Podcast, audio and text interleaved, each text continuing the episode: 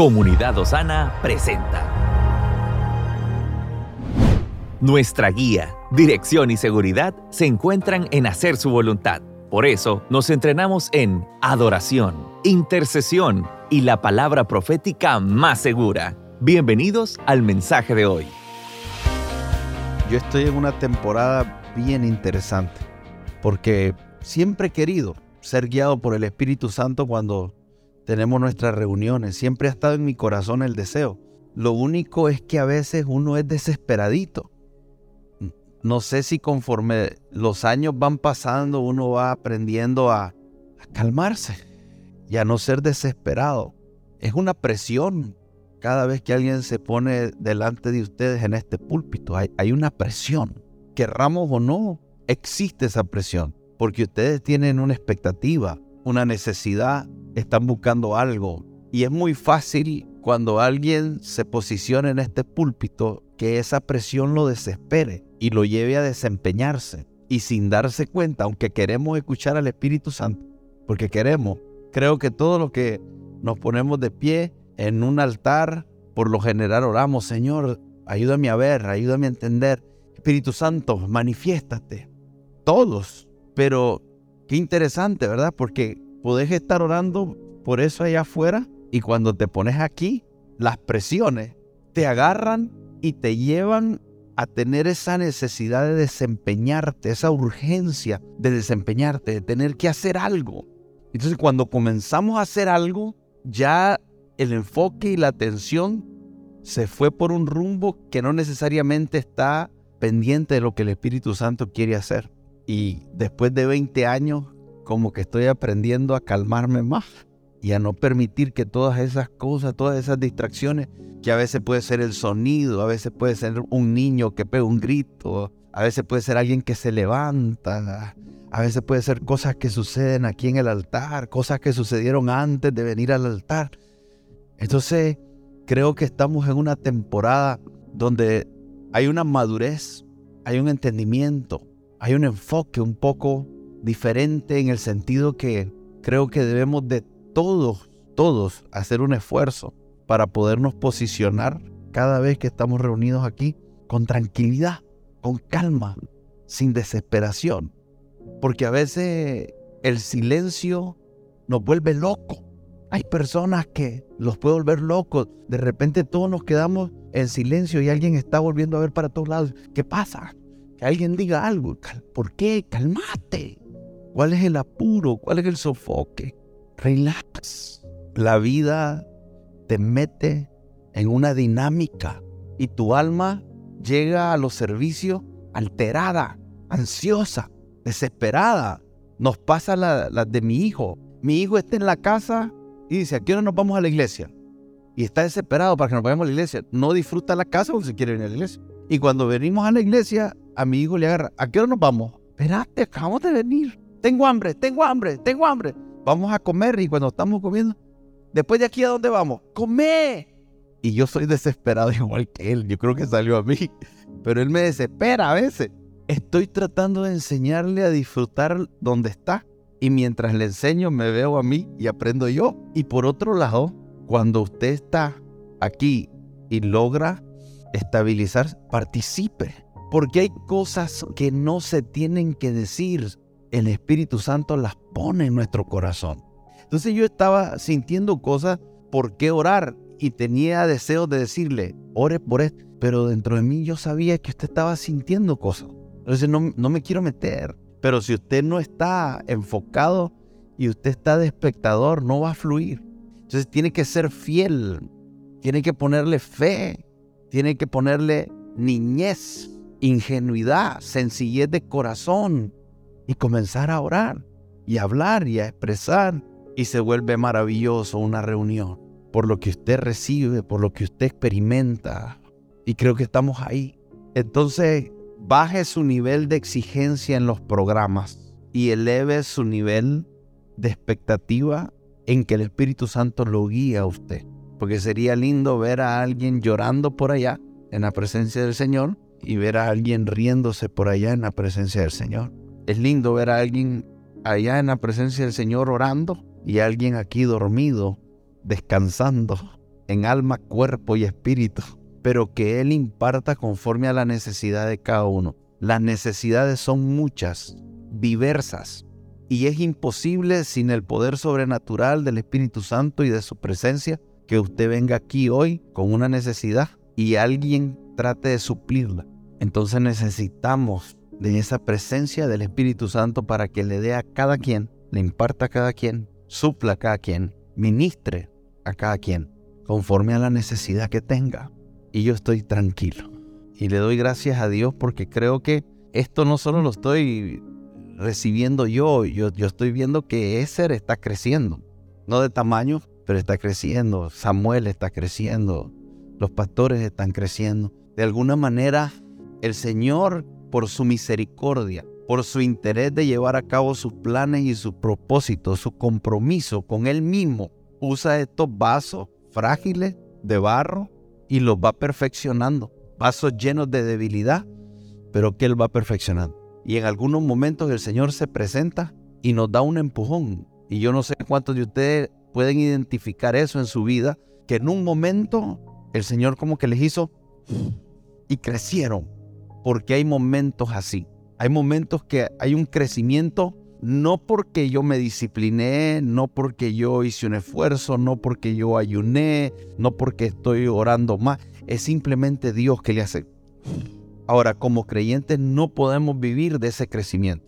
Eso lo hace el Señor en un momento, pero también hay un crecimiento que viene del compromiso de cada uno de nosotros de crecer, de asumir la responsabilidad, de madurar y de desarrollar disciplinas en las cuales permanecemos a largo plazo que terminan produciendo un crecimiento. Entonces hay algo que Dios hace, pero hay cosas que nosotros hacemos.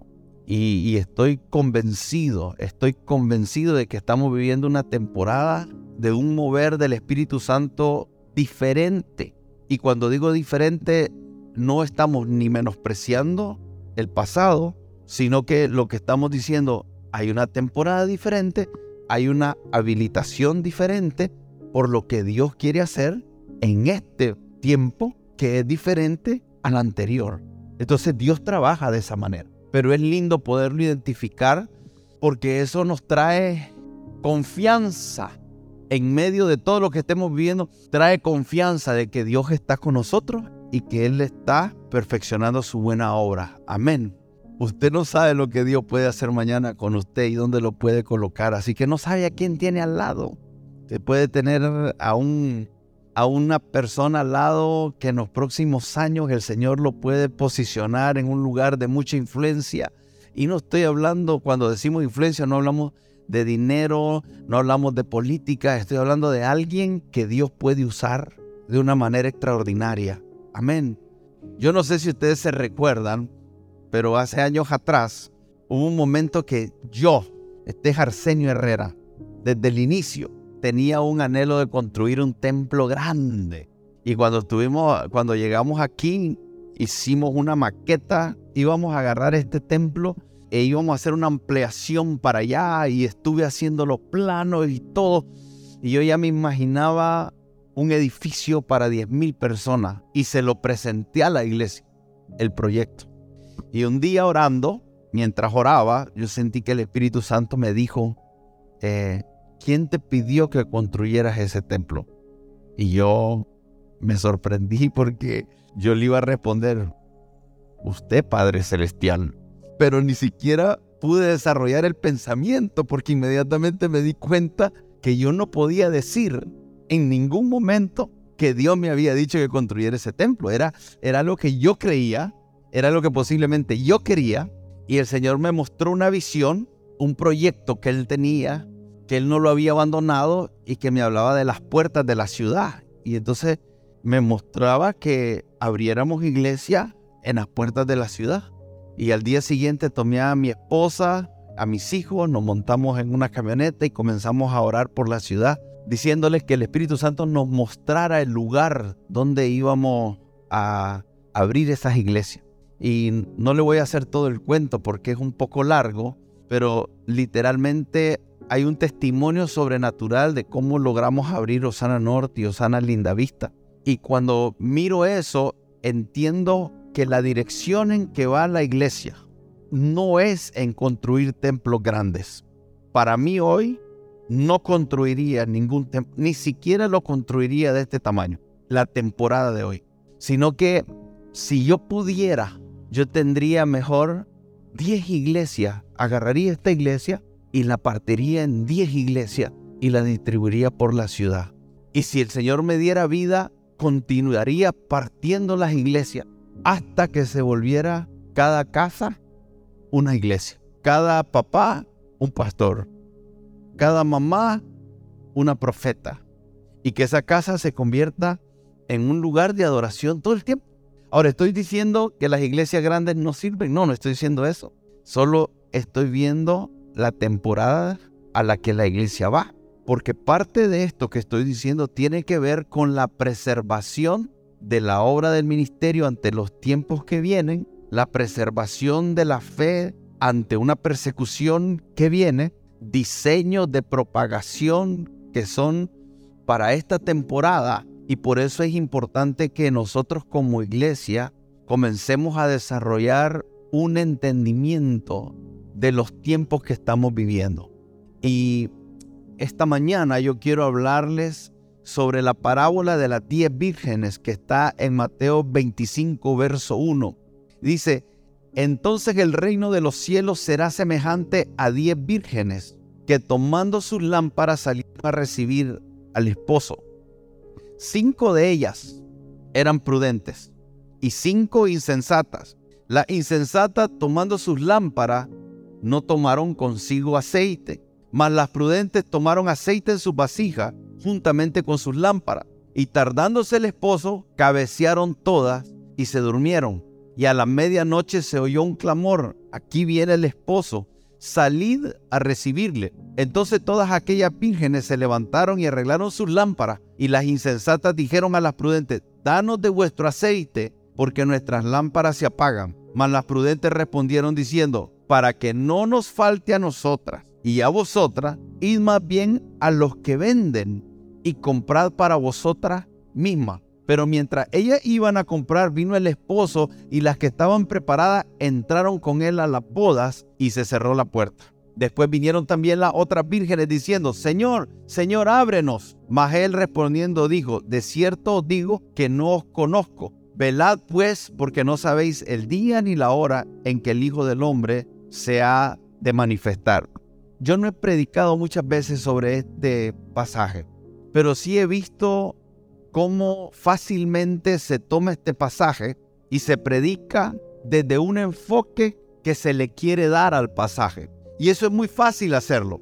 Te puede agarrar un versículo, leerlo y desde lo que usted lee, darle el enfoque que usted desea darle. No necesariamente cuando se hace eso se dice algo equivocado, pero sí corremos el peligro de desviar qué era lo que en realidad Jesús estaba tratando de decir, qué era la enseñanza que Jesús estaba tratando de transmitir. Y las escrituras tienen consejo para todo y, y la escritura es vital toda desde el principio hasta el fin, pero en los tiempos que estamos viviendo, todo este pasaje que acabo de leer tiene una relevancia muy importante. Y yo quisiera que en este momento usted se ponga en modo atento, porque esto puede definir tu vida, literal. Esto puede definir el enfoque con el cual vas a vivir los años que el Señor te permita estar aquí.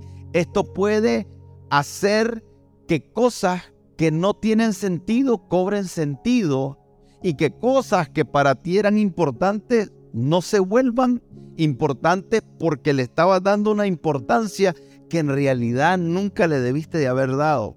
Y te puede llevar a ver todos los acontecimientos desde una perspectiva totalmente diferente. Entonces, aquí está diciendo que el reino de los cielos es semejante a diez vírgenes. Pero vamos a hablar primero del contexto de la parábola de, las diez vírgenes, porque hay un contexto en el que Jesús le enseña, pero también hay un contexto cultural en el que Jesús está enseñando. en el contexto en que Jesús está enseñando, es su último discurso público. Pero nosotros acabamos de leer el capítulo 25 y los capítulos, y esto lo he dicho varias veces, pero lo voy a decir todas las veces que pueda, el haber tomado la Biblia y separarla en capítulos y ponerle versículos es una bendición porque me permite a mí tener una estructura, un esquema que me ayude a recordar dónde está, que me ayude a ver algunos momentos donde comienza una historia y donde termina otra, pero a la misma vez que es una gran bendición, nos ha hecho daño. Y nos ha hecho daño porque nos acostumbramos mal a extraer una porción de algo que es un todo. Y cuando usted extrae una porción de algo que es un todo, usted corre el peligro de darle una interpretación incorrecta. Una de las razones primordiales porque hay falsas doctrinas, falsas enseñanzas, malas interpretaciones, es porque tomamos una porción y la sacamos de contexto. No la analizamos desde el todo. Y cuando nosotros leemos la parábola de las diez vírgenes, lo primero que debemos de entender es que Jesús viene enseñando, es una, misma enseñanza que comienza en Mateo 24 y continúa en Mateo 25.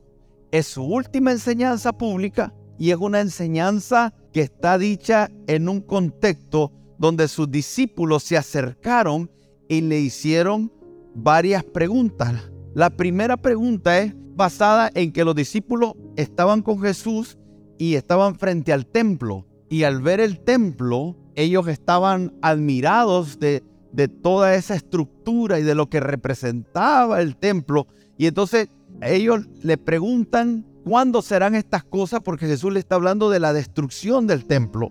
Y en el contexto, ahí en Mateo, Él les habla de cuándo será la destrucción del templo.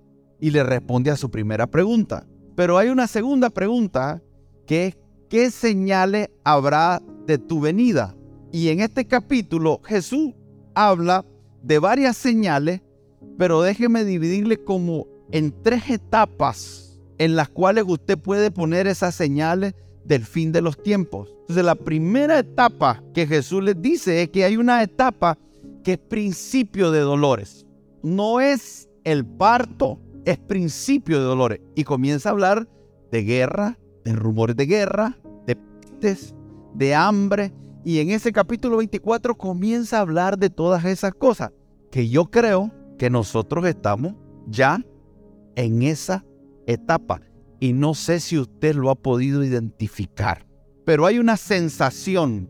Y la sensación es que viene ahora. Y aprendamos a reconocerla. Esto lo tienen los creyentes y los incrédulos. Es una sensación que es lo que va a ocurrir y no es una sensación de una buena noticia. En realidad es una sensación de que algo como lo que vivimos en el pasado con el COVID pueda generar algo nuevo. Entonces, usted va a ver como en las redes sociales hay conspiraciones de todo. Hablan de nuevos virus, hablan de hambruna, te muestran que ya hay países donde la gente está muriendo de hambre. Siempre ha habido, pero hay un incremento en eso. Te hablan de problemas económicos que se vienen. No solamente te hablan de posibles guerras, hay una guerra y hemos oído a altos funcionarios de gobierno en el mundo entero hablar de que estamos delante de la posibilidad de una tercera guerra mundial. Ahora, mi intención no es sembrar miedo, ni la intención de Jesús era sembrar miedo, pero sí traer entendimiento, sí poder tener claridad de los tiempos que vivimos, porque la razón que Jesús está enseñando esto es para que a sus discípulos no le ocurra lo que le ocurre a aquellos que no conocen al Señor. Está reaccionando el mundo de una manera diversa. Cada quien reacciona como cree conveniente. Algunos se llenan de temor, otros se llenan de odio, otros simplemente se tiran a vivir una vida en el desenfreno, comamos y bebamos, porque no hay vida después de la muerte, así que comamos y bebamos. Y hay toda una dinámica ocurriendo en el mundo hoy donde pareciera que no hay Dios, pareciera que no hay vida eterna, pareciera que es solo el hoy y hay que vivirlo intensamente. No nos interesa el mañana. Entonces es toda una dinámica y el Señor quiere que nosotros no vivamos sin entendimiento y que ese día no nos sorprenda. El día y la hora nadie lo sabe, pero hay señales que Jesús dejó claras en este capítulo 24 para que aun cuando no sabemos el día y la hora, podamos discernir a través de las escrituras y de las señales que el tiempo de estas profecías está allí. Estamos en principio de dolores. Después va a venir una temporada donde se va a presentar el anticristo y el anticristo va a traer un tiempo de paz. Recuerde, principio de dolores, guerra, rumores de guerra, hambre, pestes, terremotos. el mundo está consternado. Y ese es el momento para que aparezca el anticristo y diga paz, orden, alimento. Y el mundo que está desesperado ante la urgencia y la necesidad de que alguien solucione todo lo que está aconteciendo, al ver a este hombre que se levanta, lo adora. Lo triste es que juntamente con aquellos que no conocen al Señor, algunos que conocen al Señor, por ignorancia, por desconocimiento, por dureza de corazón, por rebeldía, por incredulidad o por las razones que sea, terminarán reaccionando ante esto. Y viene una temporada de paz. Pero un poco tiempo después, se manifiesta la verdadera cara de este hombre que prometió paz, que prometió solucionar los problemas y que lo hizo con señales, con prodigios y con maravillas. Ese mismo hombre ahora se sienta, se proclama Dios y comienza a ejercer su poder, su autoridad, su señorío con mano de hierro. Y Jesús está hablando de eso. Entonces, ahí comienza a responder las preguntas. ¿Cuándo va a acontecer la destrucción del templo que estás hablando? ¿Cuáles van a ser las señales de fin? ¿Cuál va a ser el fin de este siglo? ¿Cómo va a terminar? Y Jesús comienza a responder. Y cuando entra en la parábola de las diez vírgenes y cuando entra a la parábola de los talentos, ya nos está hablando de cómo nosotros debemos de vivir, esperar, accionar en medio de esos tiempos. Ahora, esas parábolas han sido principios y revelación que se puede aplicar en todas las eras de la iglesia y se pueden aplicar en las eras que puedan venir si Cristo no viene. Amén. Pero en realidad es importante que nosotros sepamos que ninguna generación ha vivido todas estas señales a la misma vez, con la intensidad que se están viviendo, como, como la estamos viviendo nosotros.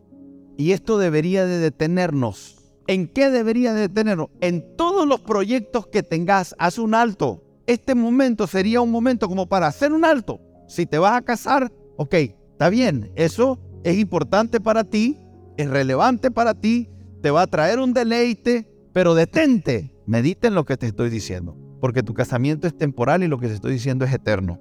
Si tienes una deuda, si estás enfermo, si no tienes dónde vivir, no hay techo, detente un momento y haz un esfuerzo en medio de lo difícil que sea lo que estés viviendo, de escasez, de dolor.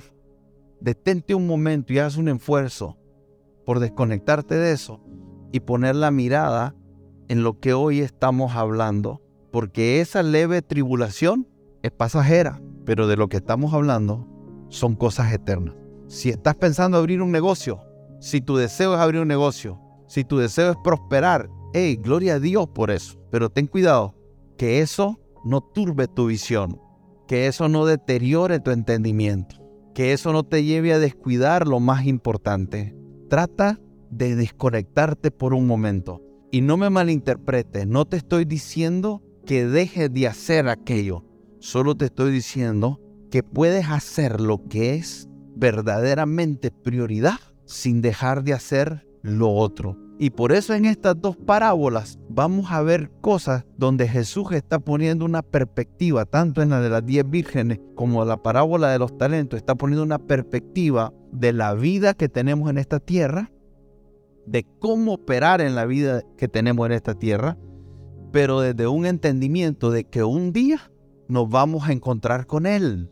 Y cuando nos encontremos con Él, necesitamos haber sido efectivos en esta vida de tal manera que hayamos podido experimentar todas las promesas de Dios para esta vida, pero que también le prestemos atención a los asuntos de la vida eterna de tal forma que las promesas de esta vida las obtengamos y las promesas de la vida eterna también las obtengamos. Que no se pierda nada. Y a nosotros nos cuesta esto.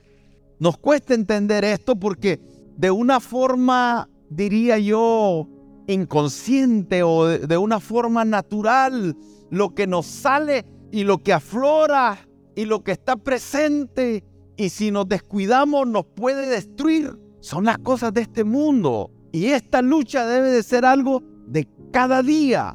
Porque un descuido, un descuido, un descuido nos nubla. Y después pasar a pastores chiquitos y grandes de tamaño, a recién convertidos y a convertidos por años. No importa dónde usted esté, todos enfrentamos este mismo peligro. Y hoy en día hay un desgaste en los creyentes, hay un desgaste, hay un efecto negativo ocurriendo en la iglesia. Hay cambios en el corazón de la gente que están ocurriendo que no deberían de ocurrir. Hay toda una dinámica que está pasando en este mundo que está desconstruyendo aquello que el Señor estaba construyendo. Y pareciera como que en los últimos años lo que ha pasado es que lo que el Señor estaba queriendo construir y parecía que iba por un buen camino, posiblemente los fundamentos no eran lo suficiente sólidos de tal manera que hay un montón de creyentes que lo que Dios estaba construyendo se vino abajo. Y por eso algunos no saben si congregarse es importante o no. No saben si servirle a Dios es importante o no. No saben si ser santo o no ser santo. No saben si ser generoso o no ser generoso. Hay una confusión. Hay algunos que están meditando aún acerca de su fe, fe en Cristo. Cosas que deberían de estar ahí firmes, sólidas. Hay personas que están en crisis teológicas en este momento y están entre nosotros, solo que vemos externamente, pero no sabemos lo que está pasando internamente. Hay una crisis muy grande. Por eso está pasando lo que está pasando y las cosas van a empeorar. Y Jesús dice a los discípulos, antes de hablarle de la parábola de las diez vírgenes, mirad que nadie los engañe. Y el engaño hoy está como nunca usted y yo estamos expuestos al engaño, a la mentira, como nunca. Dos personas que vieron lo mismo, una te puede decir algo y la otra todo lo contrario. Y si fuesen cuatro los que presenciaron el mismo evento, los cuatro tienen una postura totalmente diferente. Y la pregunta es, ¿quién está diciendo la verdad? Ya no sabemos.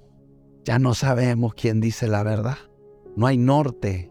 Se perdió el norte. Uno podía informarse, uno podía buscar información. No hay norte. ¿Cuál es el norte?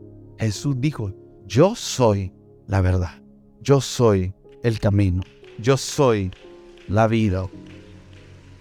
Quiero hacerte un llamado a protegerte del engaño tú y yo solo vamos a ser engañados por nosotros mismos.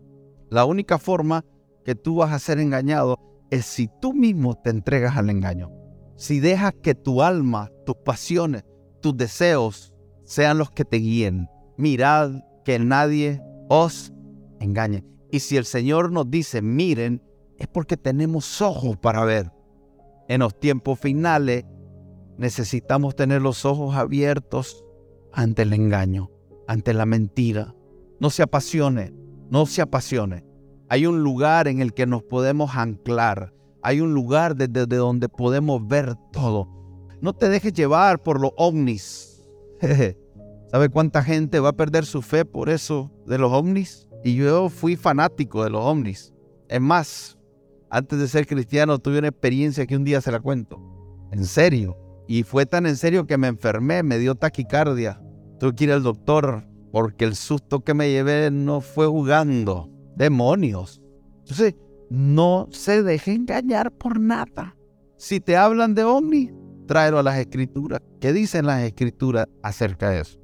Si te hablan de profecías y de sueños, porque, todo el mundo sueña y todo el mundo recibe palabra de Dios, todo el mundo. Y usted no puede poner su fe en el sueño de alguien, aunque Dios dice que Él derramaría de su espíritu y soñaríamos sueños. Y veríamos visiones. Y profetizaría.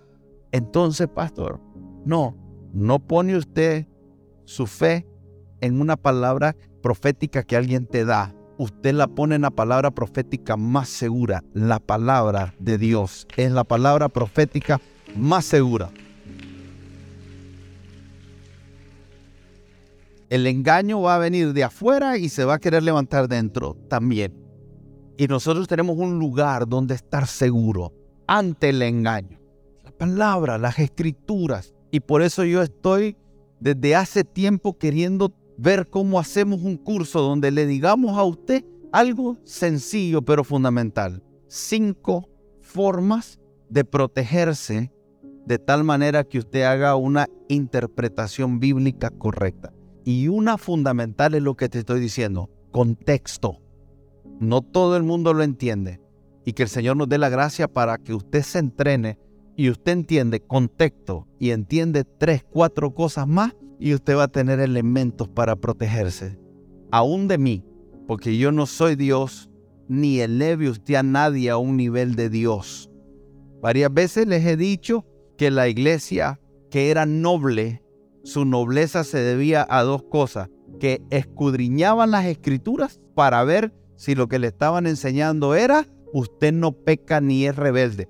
Algunos pastores lo dicen, pero están fuera de orden, fuera de lugar y están totalmente equivocados. Es una obligación suya escudriñar las escrituras para ver si lo que te están enseñando es así. Aquellos que se quieren poner en un lugar de autoridad y envían un mensaje sublime de tal manera que usted no pueda ir a las escrituras para ver si eso es así, solo se quieren señorear y son un peligro porque terminan imponiéndole a las personas una doctrina de hombres. Ahora, yo no quiero decir que yo soy el infalible ni el mejor, solo te estoy enseñando para que te protejas aún de este hombre que tiene carne igual que usted. Amén. Por otro lado, además del engaño, ¿qué es lo que ocurre? Dice, la maldad se va a incrementar y se van a entregar unos a otros y muchos van a tropezar por eso, dice. Y el amor de muchos, el amor de muchos ya está pasando. Algunos están aquí y están luchando para sobrevivir y necesitan que el Señor haga un milagro para volver al primer amor. Porque hay cosas que has visto, hay cosas que han ocurrido, injusticias, lo ves en las noticias a nivel mundial y cada vez que ves eso es como un dardo a tu corazón. Es como un dardo a tu corazón. Y no está mal porque tiene que haber un sentido de justicia en nosotros, pero cuidado con que sea autojusticia. Porque la autojusticia es ver la injusticia y querer asumir el rol de juez y de ejecutor de sentencia. Y a nosotros no nos corresponde eso.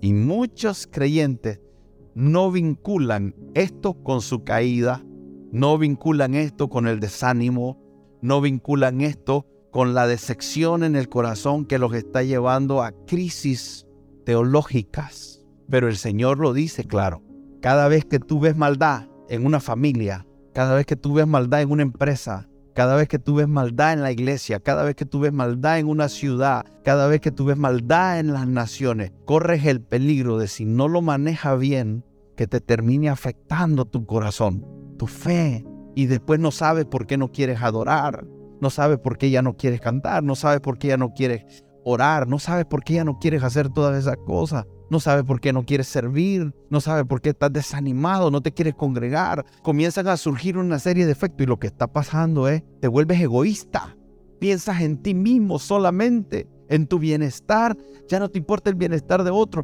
necesito mi casa, todo se vuelve mi casa.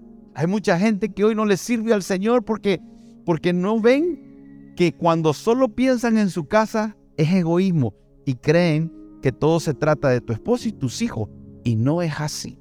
Pensar en el bienestar solo de tu casa y de tus hijos no es ver desde una perspectiva de fe, donde hay muchas evidencias en las escrituras de cómo el Señor espera que nosotros nos comportemos, no solamente ante los hermanos de la fe, sino ante aquellos que son enemigos de Dios. Aún con los enemigos de Dios, Dios espera que nosotros tengamos amor. Es triste escuchar a alguien mandar a otro al infierno. Usan la religión para mandar a gente al infierno. Y lo que manifiestan es que no tienen amor. Y se volvió común. Porque no se dan cuenta que una injusticia los está llevando al odio y desde el odio manda a alguien al infierno. No puede estar el amor de Dios ahí. Hay mucho que reflexionar, hermano. La parábola de las diez vírgenes, después de todo lo que Jesús dice, después de todo lo que acabo de decir, y que pudiera hablar mucho más. Entonces ahora, mire qué diferente es hablar de las diez vírgenes, de lo que representa la lámpara, de lo que representa el aceite. Ah, no, podemos agarrar las diez vírgenes y decir lo que muchas veces hemos oído. Tienes que tener aceite. Y después se desvían y te dicen el aceite que usas para Dios en los negocios. Y terminas hablando de negocio. Así comienzan a... Y se puede siempre que le des el contexto a las personas. Porque si les das el contexto, los asentaste y de ahí para allá hablemos. Y ustedes se acostumbran a pedir el contexto y si no te lo dan, usted lo busca. Pero no agarremos esto y comencemos a hablar ahora que la unción para ser rey, que la unción para... Y sí, la unción sirve para todo eso. Pero por favor enseñemos a las personas a recibir las escrituras y a desarrollar un espíritu, un entendimiento interpretativo desde una condición de sujeción a la autoridad que la escritura se merece, donde se acaban las discusiones y nos posicionamos en un lugar precioso. Dejamos de discutir, dejamos de pelear. Hay algunas veces que estamos predicando y mientras yo predico, yo estoy peleando con ustedes y ustedes conmigo. Algunos de ustedes se acercan a su mujer, te fías, eso es lo que me cae mal de este, mira lo que está hablando. Yo los he oído, los he oído y los he discernido. Los tengo identificados con foto y todo, perfil. Sé su Facebook, Twitter, Instagram, Snapchat. Estamos discutiendo. Cuestionamos lo que no tenemos una base bíblica para cuestionar. Rechazamos lo que no tenemos una base bíblica para rechazar. Y recibimos cosas que no tenemos una base bíblica para recibir un lugar seguro para usted y para mí son las escrituras desde una interpretación correcta. Ahora, hay algunos que se volvieron defensores de la homelética, exegética y todo lo que se le ocurra a usted y perdieron el espíritu. Hablan tanto de la homelética y de la exegética que perdieron el espíritu. Y las palabras sin el espíritu son solo letras. Y lo peor que alguien puede hacer es tener la homelética y la exegética sin tener al Espíritu Santo, porque la homelética y la exegética y la hermenéutica y todo lo que si a usted se le ocurra no te va a revelar las escrituras como el Espíritu Santo, porque fue el Espíritu Santo el que inspiró las escrituras. Entonces no es tan complicado, en realidad no es tan complicado nosotros lo hacemos complicado. Entonces, después tenemos por otro lado aquel estilo de personas que de repente están así.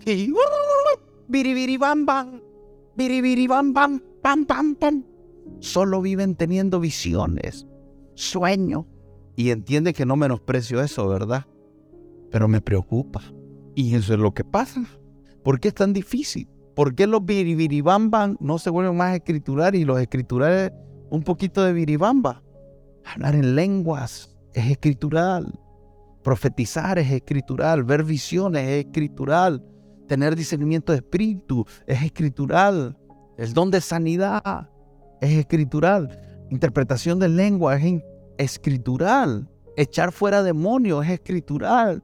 Sanar enfermos es escritural. Reprender demonios es escritural.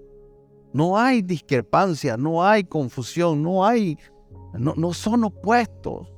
Entonces, desde todo eso, Jesús viene y dice, ahora, entonces, escuche, eso es lo lindo, porque en otras veces eh, la escritura dice, el reino de los cielos es semejante, pero en este caso comienza diciendo, entonces, porque viene hablando en un contexto de las señales donde le está respondiendo las preguntas que los discípulos hicieron. Una vez que le responde las preguntas acerca de las señales del fin de los tiempos y habla todas las cosas que habla en Mateo 24, entonces ahora dice Jesús, entonces el reino de los cielos es semejante a diez vírgenes.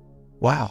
Ahora podemos hablar desde una perspectiva diferente, porque ahora viene el contexto cultural. Y el contexto cultural es que los judíos tenían una, una forma de llevar a cabo las bodas diferente a las nuestras.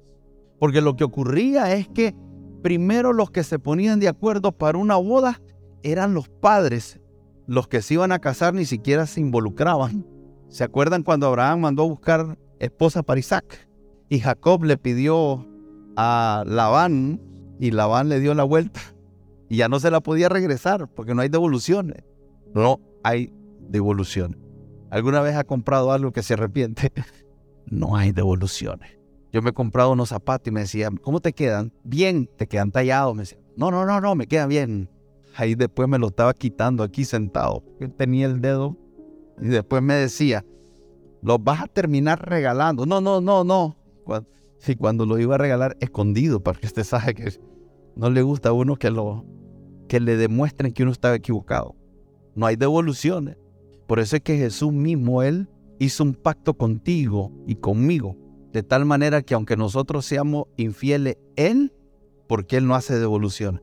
El don y el llamamiento es porque Él no hace devoluciones.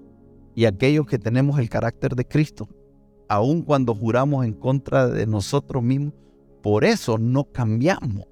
No hay devoluciones. Damos la palabra, hay que cumplirla.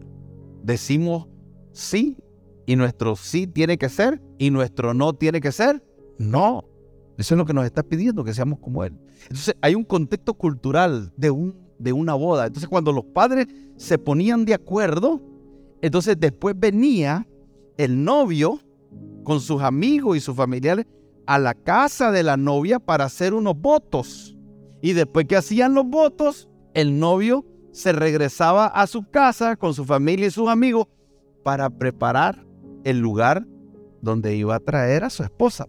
Pero no ocurría el matrimonio inmediatamente, sino que podía durar desde el tiempo que se hicieron los votos hasta un año. Pero quien decidía cuándo llegar era el novio. Mire qué cosa, aquí el que espera es el novio. En los judíos el que espera es la.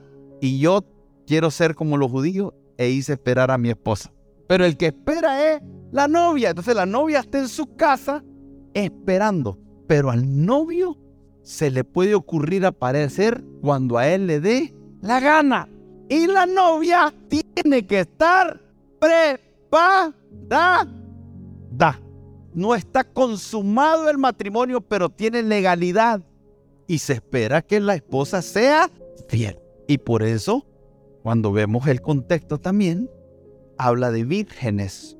Ese es el contexto cultural que también es importante, que es lo que se presta malas interpretaciones doctrinales también. Por eso es que algunos dicen que es pecado que la mujer use pantalón. ¿Y cuál es el contexto cultural? Jesús usaba túnica. Yo no me imagino caminando con túnica. Me sentiría inseguro. No entendemos contexto cultural. ¿Qué está hablando? ¿Qué es cultura? ¿Qué es un mandamiento? Y de ahí se interpretamos. Entonces ese, ese contexto cultural hacía que las bodas fuesen de noche. Algunos dicen que las bodas eran de noche porque es muy caluroso. Entonces, como las bodas eran de noche, se necesitaban lámparas. ¿Por qué? Porque si la boda era de noche, era cualquier día, el, día y la hora nadie lo sabe, pero al novio se le ocurría llegar y la tradición era que fuese de noche. Entonces, como es, era de noche, cuando él llega, toda la comitiva, la novia, todo el cortejo necesitaba estar listo para qué? Para que si él llegaba, cuando dijeran, ahí viene el novio, todas salían al encuentro con su antorcha encendida para alumbrarle a su llegada. Pero también había un recorrido por toda la ciudad y era el más largo que se podía. ¿Por qué? Porque querían que todo el mundo viera. Cuando yo me iba a casar, me dice mi, suegra, vamos a caminar por la calle. Mm, mm, mm, en los pueblos es así. Y ahí en Diriamba la gente sale. Y dije, no, yo no hago eso. Le acepto todo menos eso. Yo no me imaginaba con el solazo con el saco. La gente va con un saco. Ahí al chorro. No. Y ustedes lo hicieron. Se les mira que lo hicieron. ¿Quiénes lo hicieron? Levanten la mano lo que lo hicieron. Eh, y, y está alegre que lo hizo. Felicidades. Entonces salía y hacían un recorrido y se consumaban las bodas. La escritura es tan extraordinaria, hermano. Es coherente desde principio hasta fin. La historia de la humanidad comienza en un Edén donde el Señor lleva a cabo una boda y la historia de la humanidad va a llegar a un momento donde va a haber unas bodas. Son las bodas del Cordero y usted y yo vamos a estar ahí. Ya sea que nosotros vamos a su presencia o Cristo viene por su iglesia. Ese es donde debe estar puesta nuestra mirada. Ahí debe estar puesta nuestra mirada. Por eso es que el Señor, cuando le dice al hombre, mira, si tu brazo te objeto de caer, si tu brazo te objeto de caer, si Facebook es objeto de caer, mire que no hubo, córtatelo.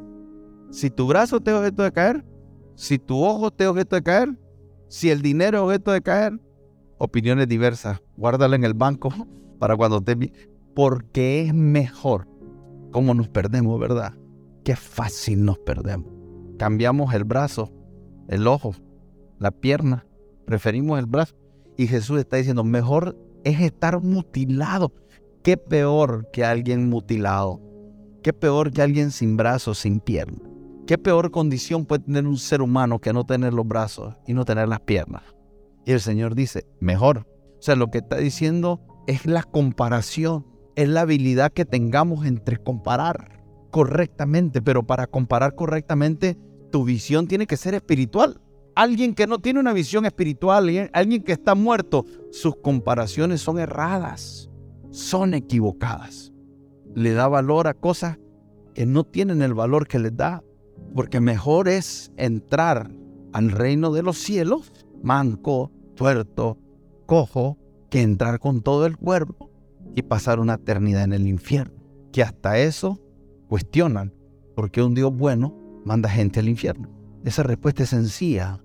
Nunca Dios quiere que el hombre vaya al infierno. Por eso dio a su Hijo, para que todo aquel que en Él cree no se pierda, mas tenga vida eterna. Ahora la gente quiere volver más compleja la pregunta y hacer, pero a esa pregunta es sencilla, es fe y fe en el Hijo de Dios, fe en Cristo. Dios es bueno y el diablo es malo. Sencillo, no nos compliquemos. Y las diez vírgenes se tratan de cómo la iglesia se prepara para ese momento. Y ahí dice que cuando llegaron y habla de una iglesia insensata y habla de, una iglesia prudente. Aquí hay gente que está actuando prudentemente y hay personas que están actuando insensatamente. Y no lo digo con condenación, porque mientras el esposo no viene, nosotros podemos transicionar, escuche esto, de ser prudente a ser insensato. Hoy puede ser prudente y mañana no. No hay garantía, porque es hasta que el esposo, hasta que la boda se consuma. Pero puede ser que hoy seas insensato y tomar una decisión un cambio de dirección y volverte alguien prudente. Y este mensaje fue predicado por Jesús a los discípulos para que ellos fuesen prudentes y para que ellos lo predicasen y la gente se volviese prudente.